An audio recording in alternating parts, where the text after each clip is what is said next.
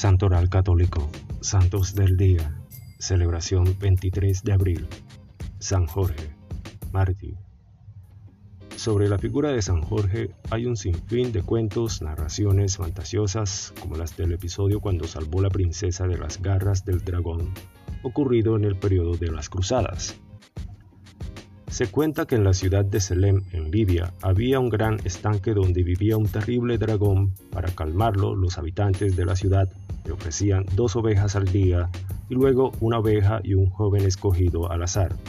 Un día le tocó la suerte a la hija del rey, y mientras la joven se dirigía hacia el estanque, pasó por allí don Jorge y mató al dragón, clavándole su lanza.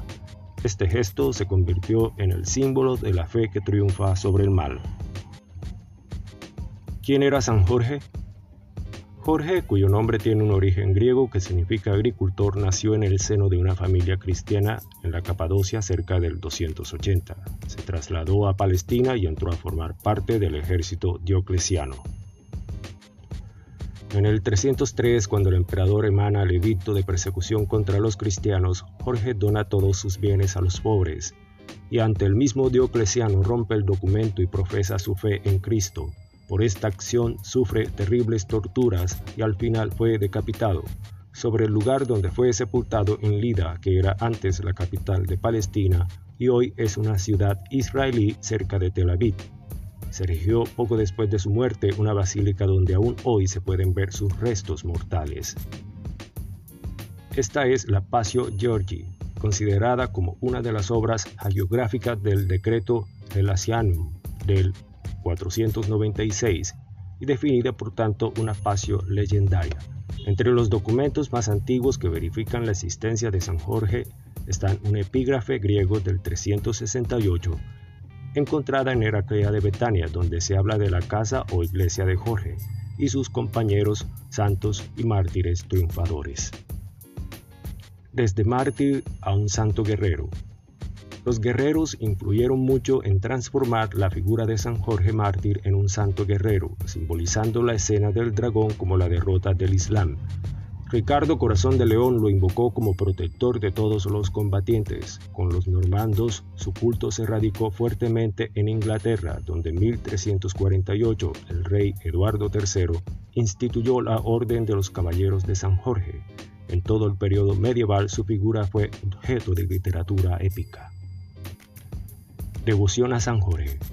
A San Jorge se le considera el patrono de los caballeros, los soldados, los scouts, los esgrimadores y los arqueros.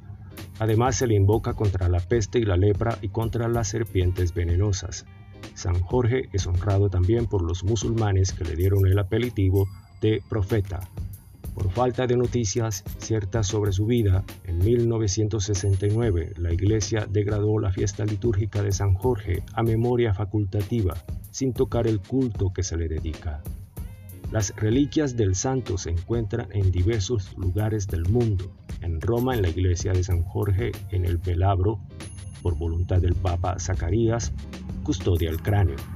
También San Jorge es un santo que le acompaña la leyenda. Se podría concluir que su función histórica es la de recordar al mundo la idea fundamental que el bien siempre vence al mal. La lucha contra el mal es una dimensión siempre presente en la historia humana, pero esta batalla no se gana solo. San Jorge mata al dragón porque es Dios quien actúa en él.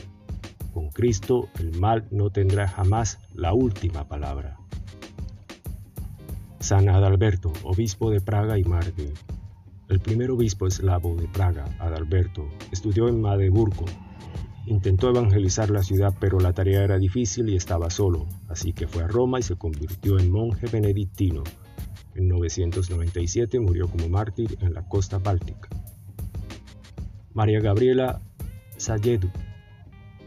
De origen sardo, a los 18 años María Gabriela entró a la acción católica. Luego entrará al monasterio cisterciense de Gotraferrata, cerca de Roma. Fue muy breve su vida religiosa, pues en 1939, a la edad de 25 años, murió de tuberculosis, ofreciendo su vida por la unidad de los cristianos. Gracias, gloria a Dios.